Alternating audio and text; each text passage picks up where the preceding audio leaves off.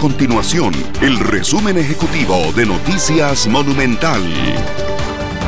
Hola, mi nombre es Fernanda Romero y estas son las informaciones más importantes del día en Noticias Monumental.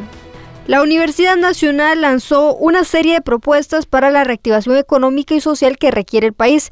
En materia educativa, el académico de la UNA, Pablo Chaverri, consideró fundamental que las especialidades que se imparten en el colegio tengan vínculo con las carreras universitarias.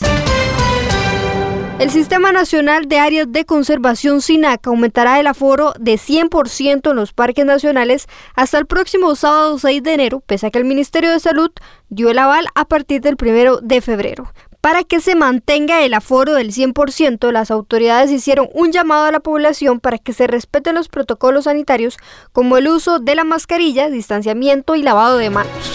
Estas y otras informaciones usted las puede encontrar en nuestro sitio web www.monumental.co.cr. Nuestro compromiso es mantener a Costa Rica informada.